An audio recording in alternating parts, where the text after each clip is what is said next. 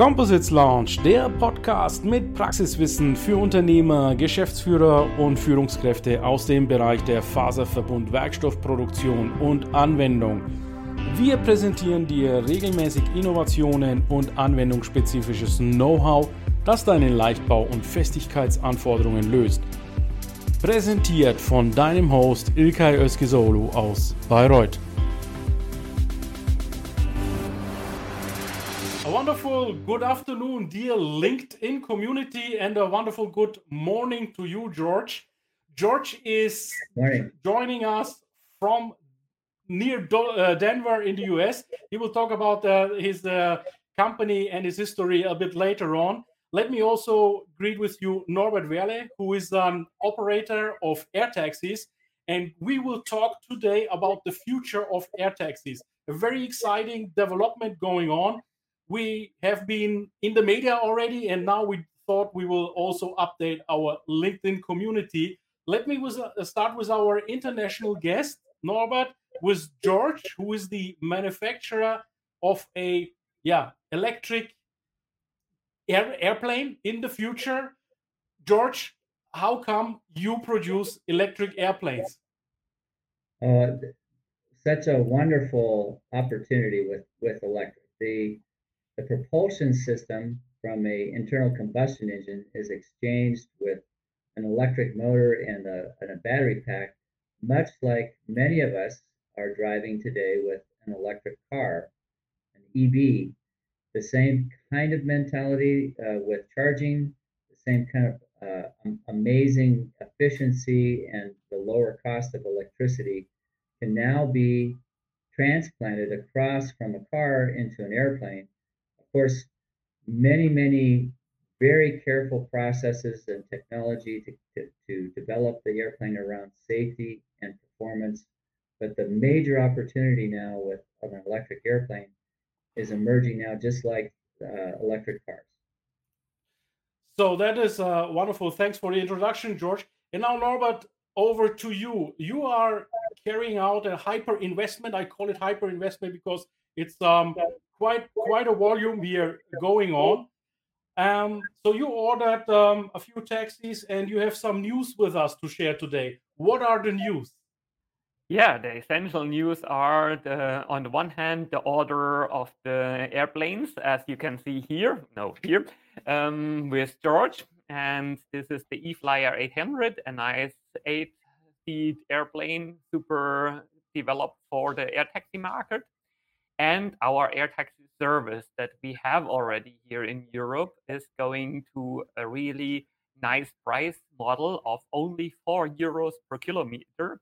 So that means comparable to a taxi ride, which is in Berlin at the moment starting with 2 euros per kilometer.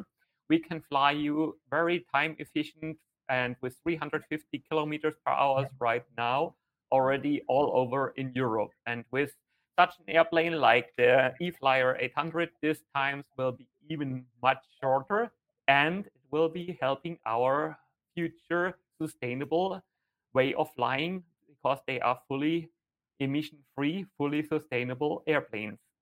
Okay, let me show the community just very briefly. We have a small snippet here how the plane will look like. It's very sleek design. So you see that aircraft in an animation. So Norbert, you have uh, said that you want to uh, disrupt the industry by offering a air taxi travel system for business travelers, leisure travelers. Um, so how, how would that uh, the, the, the charging work? Uh, taxi runs on a on a road with a kilometer price or a minute price do you want to apply something similar to to the air? Yeah, it is actually quite easy to find out the distance between two airports. So you have, uh, and everybody has Google Earth or Google Maps to find out the distance between the airports. And then you have the kilometers and just multiply that by four. And then we see uh, this is the possibility with a diamond uh, airplane again uh, here. Um, the Diamond uh, DA42 that we already use today is a four-seat airplane that we can use um, for such flights within Germany or within Europe. and this is actually the possible rate. So it's not as expensive as a private jet, and that's the main message that time efficient uh, travel can already happen today with um, such airplanes. And we have a fleet of 20 airplanes that we are operating already today. So air taxis is not something for those vertical takeoff that might happen one day. It is something that is already true today. And all those vertical takeoff air taxis that you hear so much in the press, like Lilium and so on, they will still need a while because even George will need now still a while to certify this airplane um, with just changing the propulsion system and changing then additionally the way of takeoff, up, uh, eventually even the steering uh, systems and so on. It will be a hell lot of work for those companies still taking many, many years for all those vertical takeoff.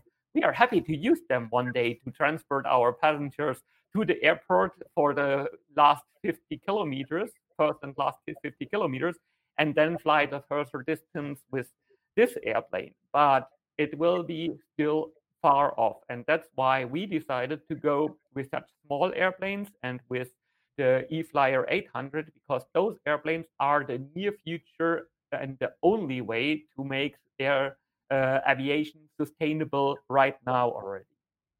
So uh, while we are uh, hearing from you the news, the fantastic news for sustainable flying in the future, let me also at this time welcome our guests on this LinkedIn Live. I see there are a number of uh, live watchers. They are concurrent here on this live.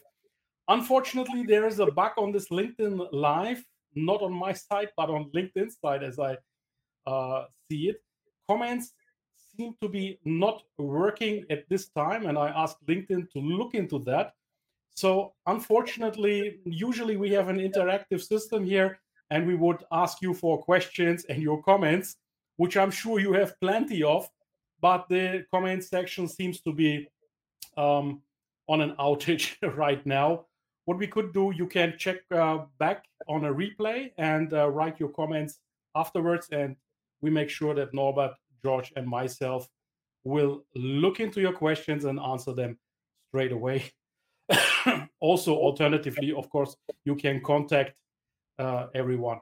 Also, today we are live on LinkedIn, YouTube, Facebook, Twitch, and I added Twitter the first time. I don't know how this works with Twitter, but let's see and surprise ourselves how it works. So, if there is there are viewers from the other channels, you're welcome also to write your comments. I can't see them on StreamYard though, but uh, we will look after them on, on uh, in, in, in hindsight.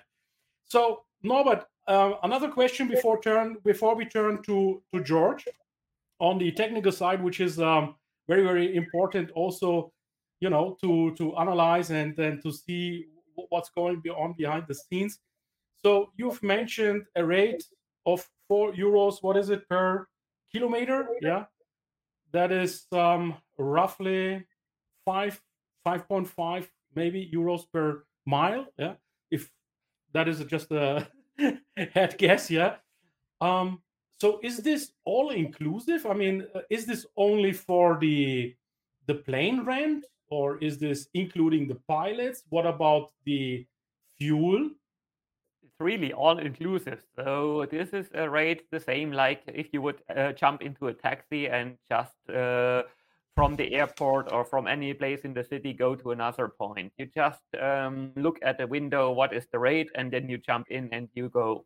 And that's the easiness that we want to also achieve for our clients so that they just can pick up to destinations where they need to go and we fly them there for the four euros of course, there are conditions. So this is um, in case we are flying directly from our location where the airplane is located to the place with a four-place airplane. If we use bigger airplanes, if we use international airports, and so on, then we will need to adapt some uh, points, price points on those four euros, or going like for a six-seat airplane, for example, to five euros per kilometer to do the same route. And that's why, like an example, going from Nuremberg to Emden one time totally across Germany would be 500 kilometers, and this is possible then with us for the four euros um, per kilometer to do this flight, yeah. even today. Okay, that's that's wonderful. But how how do you do this? I mean, there there is a lot of cost if if I may add this up. And for me, flying by airplane was always a kind of a luxury or premium segment of business travel, but it seems to become more and more affordable. How, how do you do this?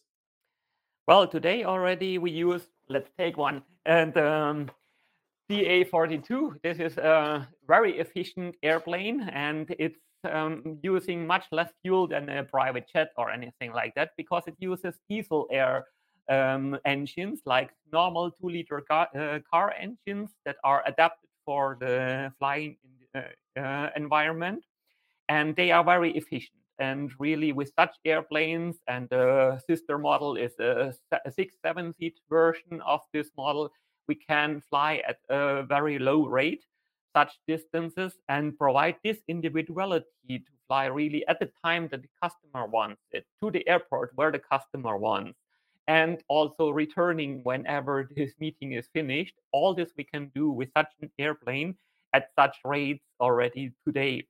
And that's maybe then a hand over to George um, because George is promising with the eFlyer 800 only a fifth of the operating cost of t- uh, today's turboprop airplanes. And this is, of course, what would then even slash the pricing significantly more once those airplanes are coming online. Yeah, go ahead, George. Yes, I, I think one of the fundamental benefits of electricity is the lower cost that comes from a, a grid that has created the energy efficiently as compared to a refined petroleum product uh, where the expense of the petroleum uh, is translated across into the fuel cost uh, and therefore the operating cost of an airplane. So there's a contrast uh, between electricity and petroleum and the cost of the energy, the cost of the fuel, this is shared uh, across and benefits the, the operator of the airplane. So we have found in our flight test, we've been flying a prototype for about five, uh, four years, pardon me, four years now.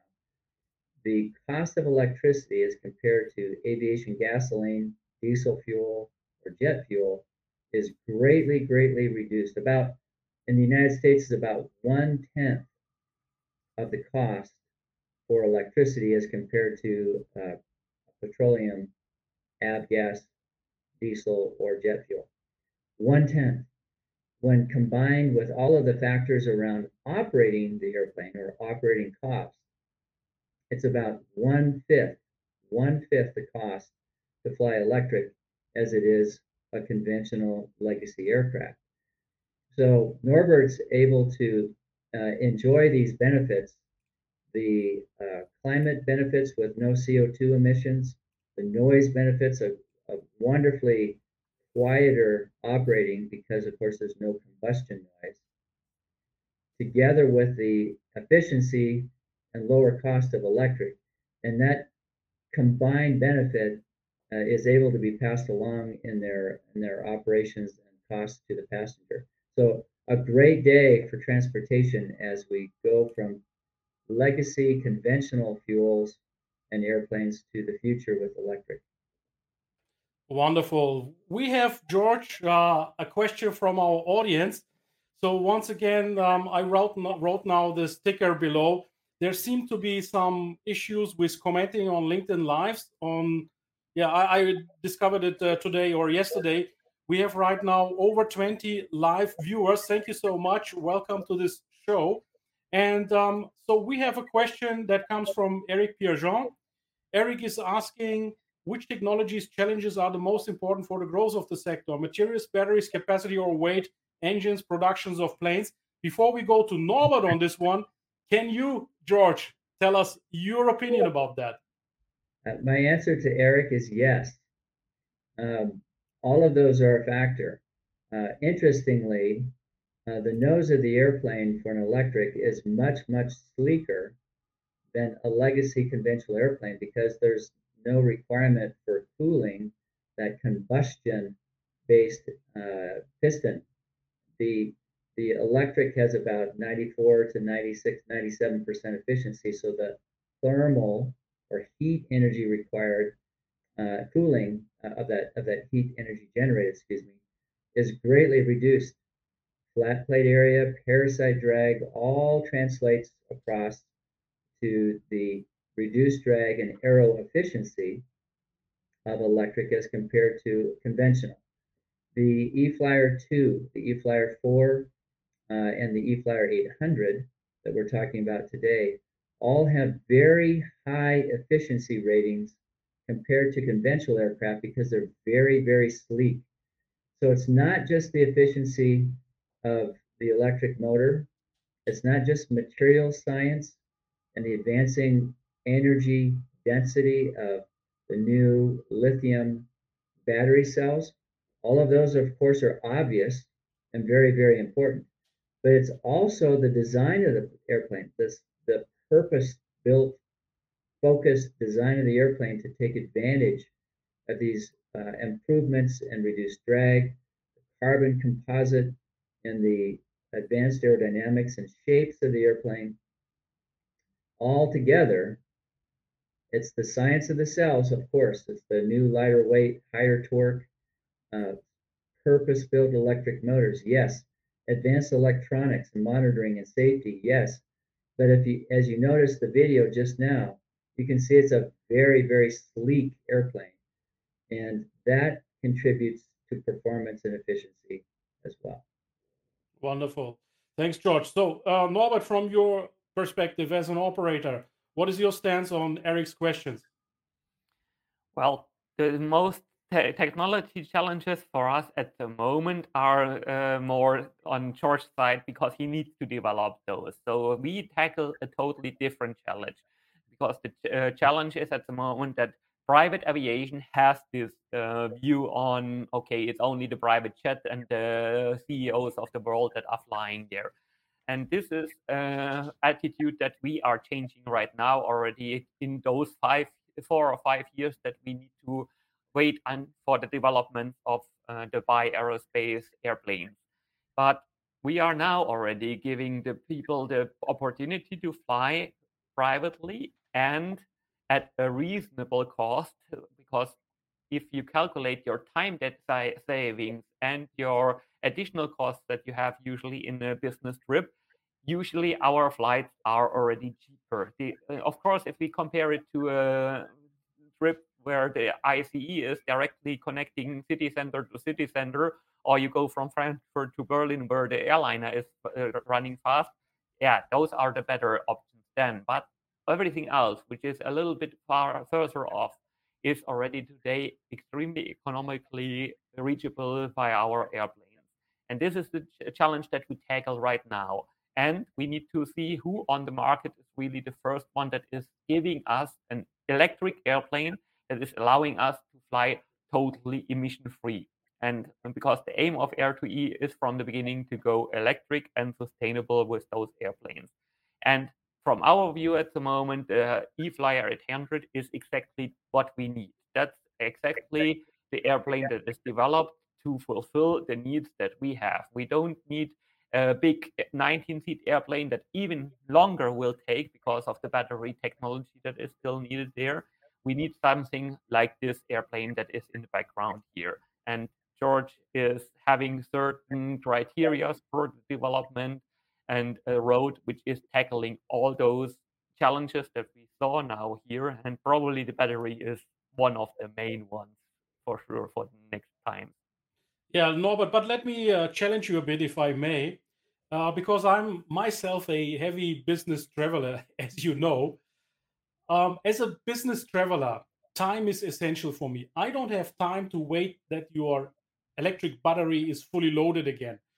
So, what is the turnaround time of your plane? If if I have a meeting, say you you jump me somewhere in a regional airport, I went go to the customer supplier, network partner, whoever, and I want to go back maybe even in the same afternoon. Yeah, you're talking about a taxi, and taxis give you the flexibility of jumping somewhere and jumping back. How long is the, the turnaround time? What is the plan here? Well, from what I um, discussed with George, um, and correct me if I'm wrong, we would be able to do this in uh, approximately one hour or even less than one hour to charge the airplane. So at the moment, we work always with at least 45 minutes turnaround time at the airport with those airplanes because we need to taxi, we need to wait for the fuel truck to come there, we need to unload the passengers and everything. So if we, like today with the car, drive or roll to the charging point and have uh, two fast chargers there, then we will be able to charge in exactly the same time as it is today. But let's eh, let's let George explain how the charging will be done. Yes, I think I think that's a great great question, and and what's interesting is that um, I just purchased a electric car, an, an EV, and we get about a half charge with that with the EV with electric car in about 15 minutes. So um, the level three superchargers that we see so uh, often now across the states and, and, our metro areas across Europe are allowing a, a relatively quick recharge, even of 50% of the capacity in about 15 or 20 minutes. That translates to aviation as well.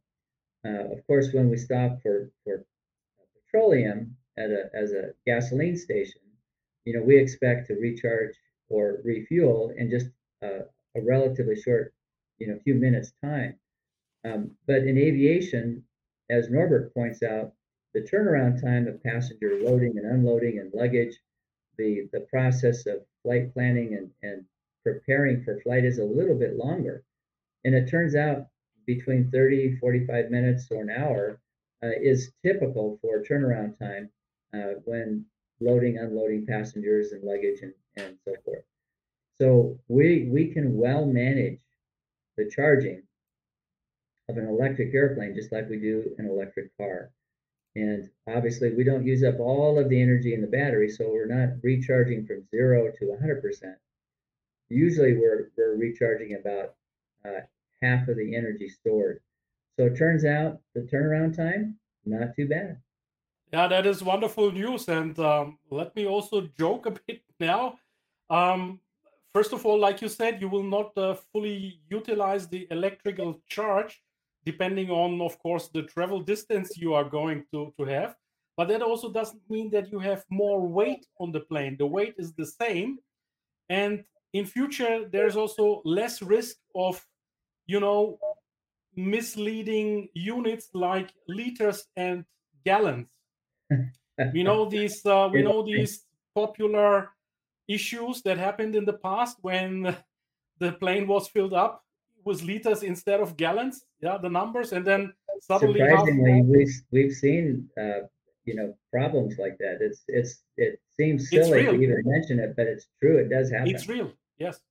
The danger is real. Absolutely. So let me come to my technical heart george. Maybe norbert told you up front I have um, very lively community here on LinkedIn based on composites. And composites, I mean carbon fiber reinforced polymers or plastics or glass fiber reinforced polymers and plastics. Do you use these technologies? We, we sure do. In fact, it, we use a Toray uh, type of composite uh, on the uh, E-Flyer family of aircraft, much the same as Boeing and Airbus and so many others. This advanced material is very light and strong um, and has characteristics even that are beneficial beyond uh, aluminum that has been the traditional aircraft, aircraft uh, structural material.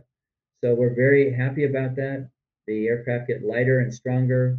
The shapes of the airplane, as I mentioned uh, earlier, very, very sleek. And these characteristics uh, with composite are much easier to form in the in the tools and the molds that the airplane is created from.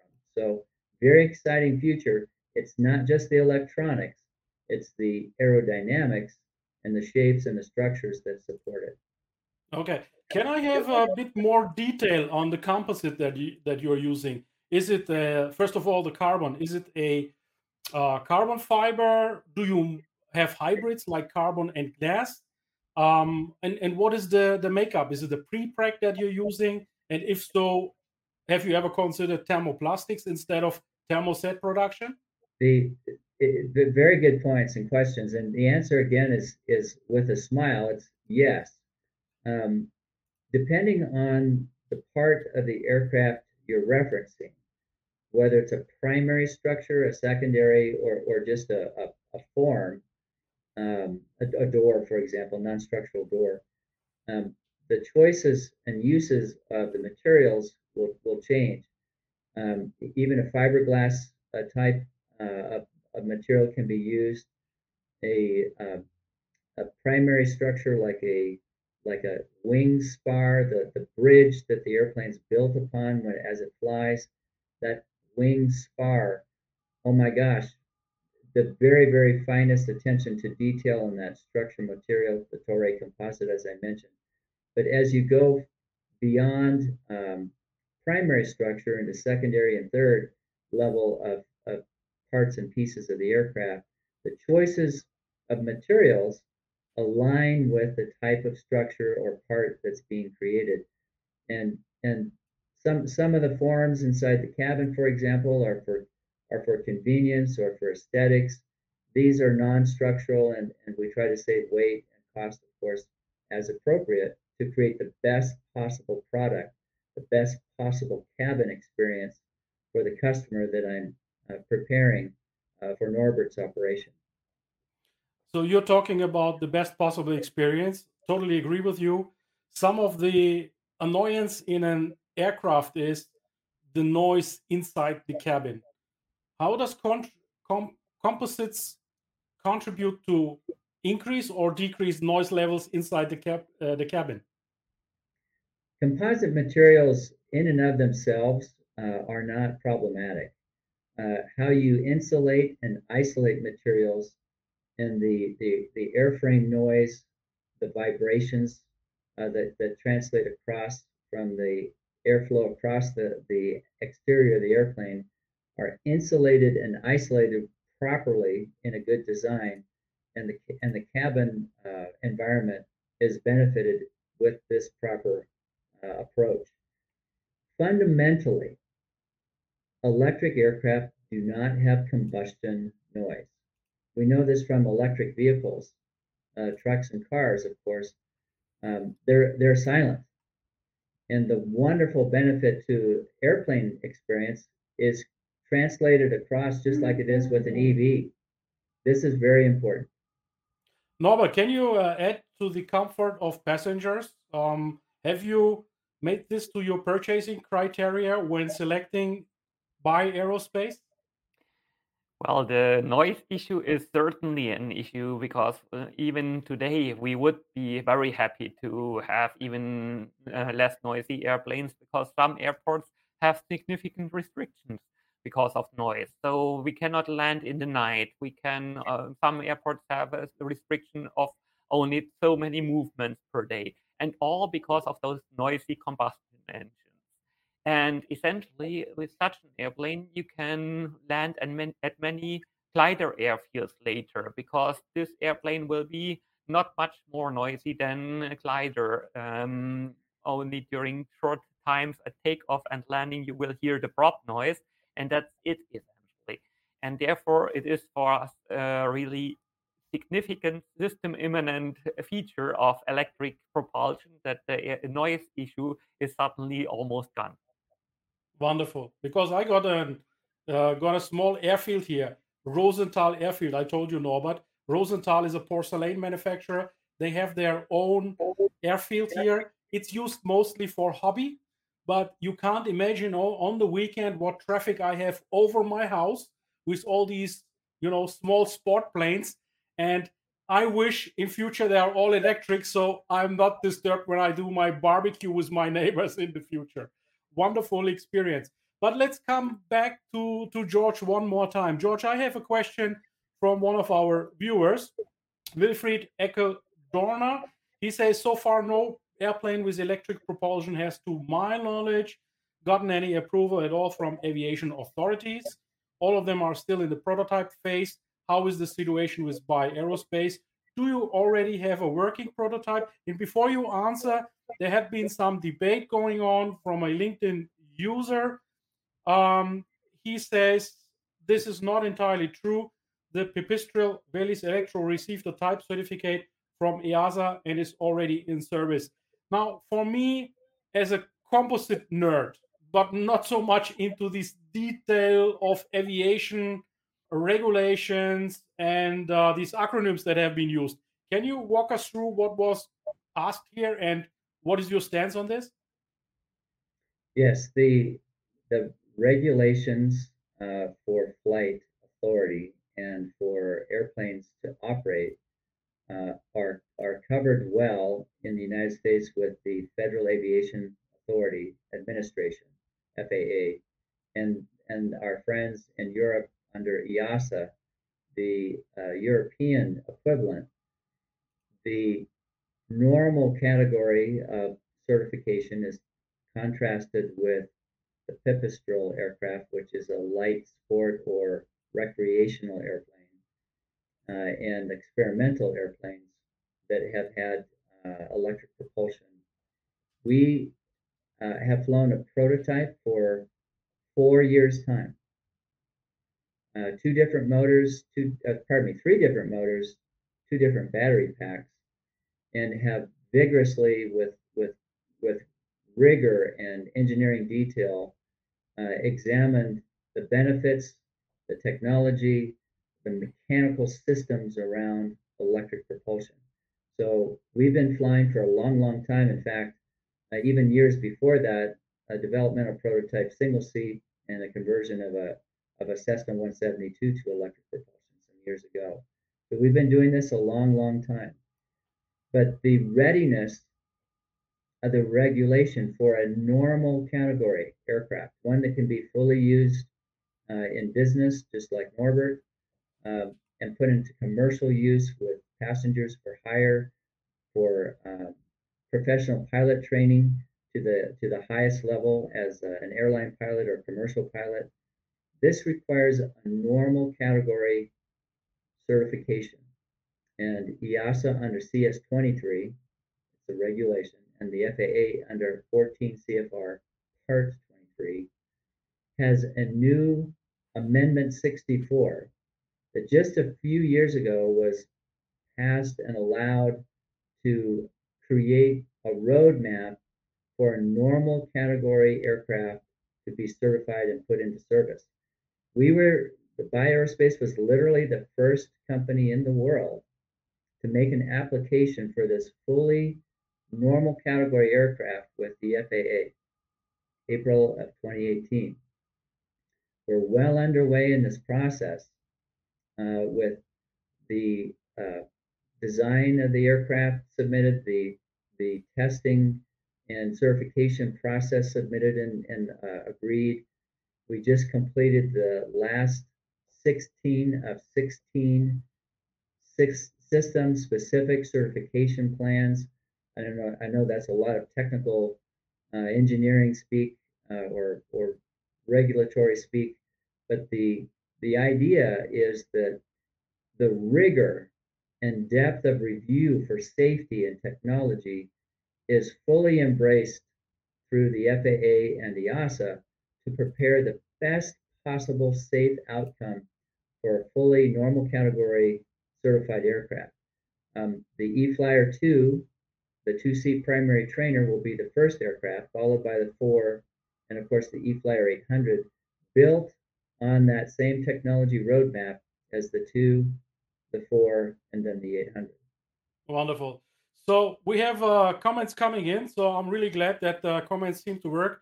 Maybe someone, uh, Marcus, uh, who, who wrote this uh, this this comment, can you write please in the comment just as an internal note? Um, are you in with your mobile phone or with your desktop so I can see where the, the issues from the comments are coming.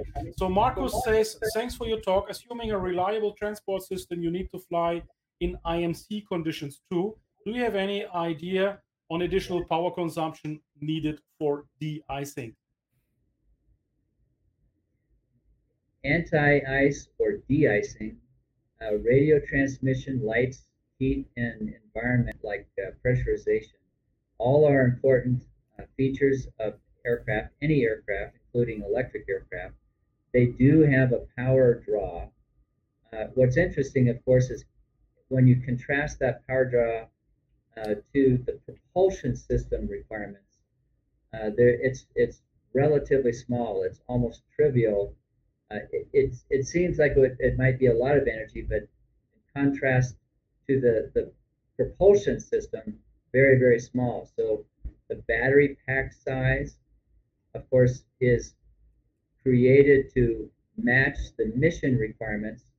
Uh, for example, again, the E-Flyer 800 to do the 500 nautical mile mission at 280 knots normal or up to 320 knots speed in high speed cruise.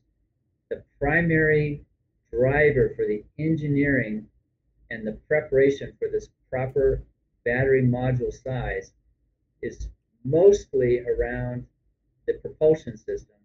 And of course, there are margins left uh, to account for radios, for heat, uh, for the lights, and of course for de-ice and anti-ice because we expect our friends in Europe across much of the United States to be able to operate in uh, what we call IMC or cloudy, uh, non non uh, clear sky. So let, let me uh, let me ask then Norbert because uh, he represents now the German speaking markets and he will offer these services across Europe. So what is your stance as an operator and as a past pilot on this one? Yeah, absolutely. This was a very important question, and I also want to draw the attention to our possibilities even already today. So even if some people think that only the big airliners can operate safely in icing conditions and in total darkness or cloudy conditions, rainy conditions, no, we are flying really already today with those airplanes in all those conditions and doing this safe over the Alps, over uh, all over Germany, all over Europe.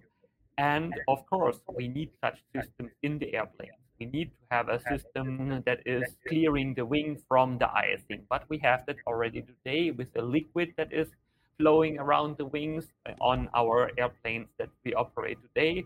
Some have boots on it that is like on the big airplanes, uh, getting off the ice by blowing up a little bit the wing.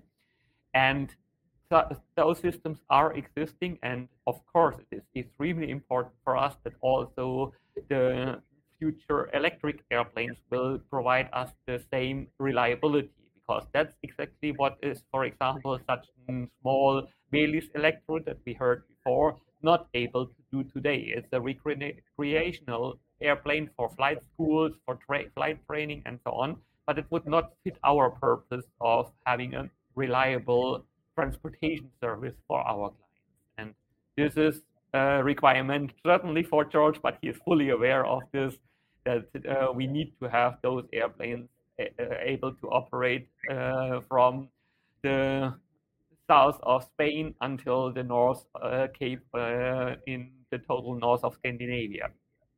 Wonderful. So you know our next trip where it goes to.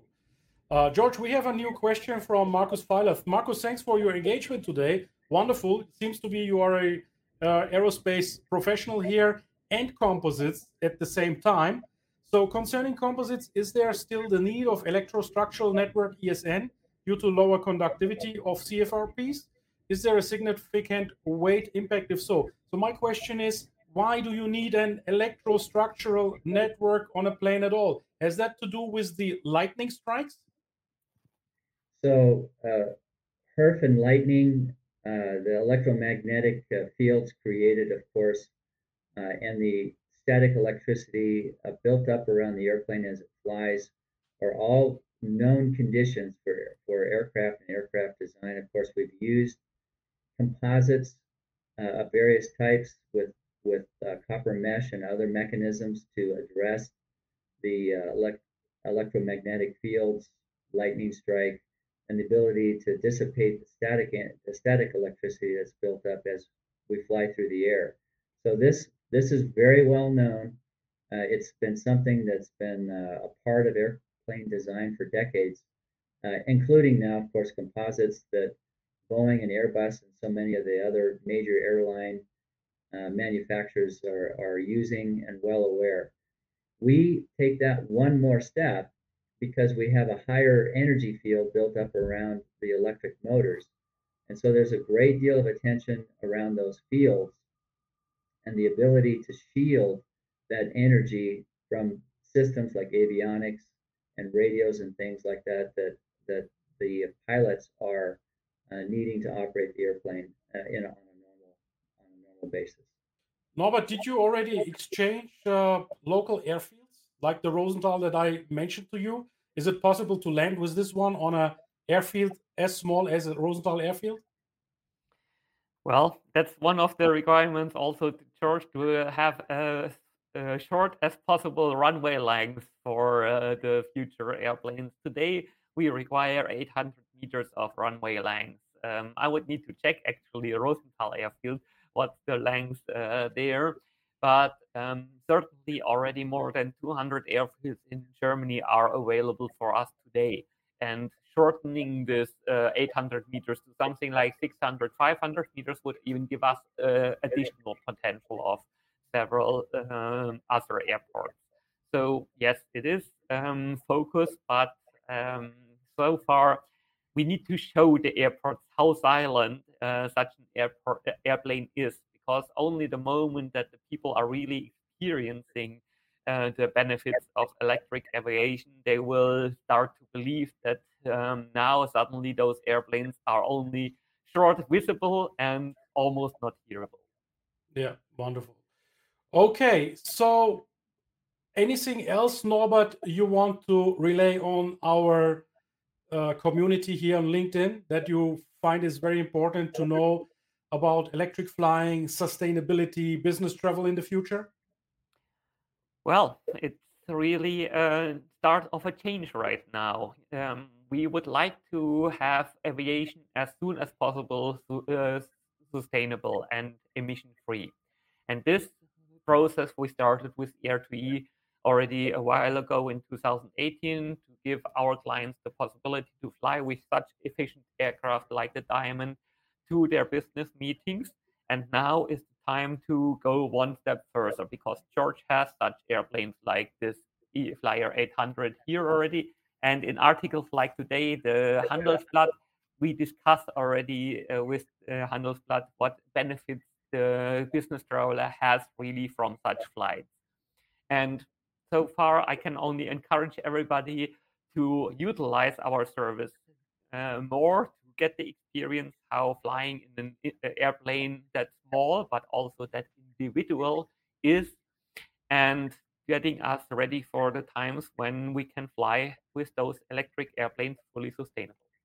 Okay, wonderful. Uh, George, we have uh, a final comment uh, that I will show up from Markus Feiler. He says there's on the AX350 several hundreds of kilo of metal for this for this ESN. So, but as far as I understand, uh, in your case, you have already designed it, so it's a very low weight, if at all. Yes, that's that's correct. The electromagnetic shielding has been a very keen focus for us, and and as I have said, we've been flying for some years, so it's uh, it's well known to us. Uh, the copper mesh embedded in the uh, in the carbon materials is is very adequate for the for the job and is a standard approach. Of course, there's other approaches, as I mentioned before, well known within the aviation community for these kinds of electromagnetic and electrostatic kinds of uh, requirements. Okay. So, George, um, do you what is your policy on your aircraft manufacturing? Do you have uh, open doors so that we can have a look inside such an R&D and operation? Well, I I think of course uh, transparency is very important so that people, uh, our customer community, our, our friends in the aviation community can understand the benefits of electric uh, and the details required, the challenges that we've met, uh, and the potential outcome, of course, for transportation today and, and well into the future. This is this is very very exciting. Uh, obviously, it's a competitive environment. We're a business, and, and Norbert's a business, so I want to make sure he has everything possible that he might need to do uh, his business and understand uh, the, the benefits of the of the design in the airplane. Uh, of, of, course, in terms of uh, you know inviting competitors, we try to we try to be a little bit careful about that. Yeah, but this calls for a visit of Norbert and myself in your factory, so we can. Uh, yes, of course. So we can. So the operator can inspect and uh, me can inspect your composites uh, working in a real application, and we can relay this uh, onto our community here. So thank you for the community first of all for watching this LinkedIn live. Although there had been some, you know, uh, minor issues with the commenting. Um, if you have tuned in later during this LinkedIn live, just um, wait a few more moments. Then this LinkedIn live will be available as a replay on LinkedIn, YouTube, uh, Facebook, Twitch, and Twitter right now. It was a very, very fascinating and inspiring discussion. It's very great to see that the aerospace industry is looking into electrification. Whether the entire industry will follow electrification remains to be seen in the future. Um, huge airliners, they're looking into hydrogen like Airbus is, is doing right now. But for me, I'm very confident that uh, electrification in this in this field of business travel, point to point travel, you know, uh, that that that is the, definitely the future. Yeah. Um, what are your call to actions, Norbert and George? Norbert first. Yeah. Let's fly is the call to action because we need to have the um, market already prepared. Uh, you know, any innovation needs to be purpose driven, demand driven from the market. And that's what we started off with. We don't want to wait. We want to fly today. We want to serve our clients uh, really with a better time saving and more comfortable timing. And now comes the question. Yeah, let's take this what? one final question, one more uh, that is directed to you, Norbert. What is your need for ground support at small airfields? Well, at the moment, we have no ground support needed at small airfields at all. So that's one of the big benefits for our clients at small airfields. They park their car at one side of the fence and walk over to, through the fence to us uh, and jump into the airplane. And even on bigger airports, we have general aviation terminals, and it's a matter of yeah being 15 minutes before the departure at this terminal, um, and where you can wait in the launch and be greeted by our pilots and lead to the led to the airplane. And immediately thereafter, takeoff is possible. So really, those are the big time advantages and comfort advantages that we can provide already today. So you don't need to drive long hours to the next big airport, wait uh, in the queue, and be one hour before departure there. You can be much, much more efficient. And that's the cue of this whole timing that uh, we talk about. If you have a trip from one remote uh, position to another remote position, you save so much time. You have instead of six hours of traveling time, maybe only one or two. Finally, back to you, George. What is your call to action?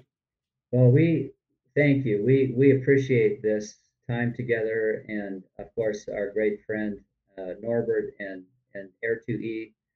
Uh, this is a perfect example of what comes next. Electric aviation has tremendous benefits uh, in economics, in the climate change, the environment around the creation of, of pollutants is largely corrected uh, because there is no combustion with electric aviation. So that the maturity of the technology, the readiness of the design and the certification process with EASA and the FAA creates now for the first time this great, great market. And we're just honored to work together with great people and great customers to bring this new generation of technology now applied to aviation. So um, our our call to action is to stay the course, to, to, to drive to the future and create this new possibility for the aviation community and transportation in general. Wonderful. Nice last word. So thank you so much for everyone for tuning in. Thank you, George, for tuning in from uh, Denver this morning. Norbert from Berlin, our main capital in Germany. I wish you all the best. Let's hope that uh, these planes will be in the air soon. And for the community, I have a last video to show, and we will say goodbye already now. Just uh, have a look at this video that was a documentation, if I'm not mistaken, on German TV. Bye bye. Der Composites Launch Podcast gefällt dir? Dann empfehle diesen bitte weiter. Du willst noch mehr Tipps zu Composites oder Sichtbarkeit in LinkedIn? Vernetze dich mit Ilkay Özki Solo auf LinkedIn und trete der exklusiven LinkedIn-Gruppe Composites Launch bei. Dort wirst du dich mit Gleichgesinnten über die neuesten Technologietrends austauschen. Tschüss und auf Wiedersehen!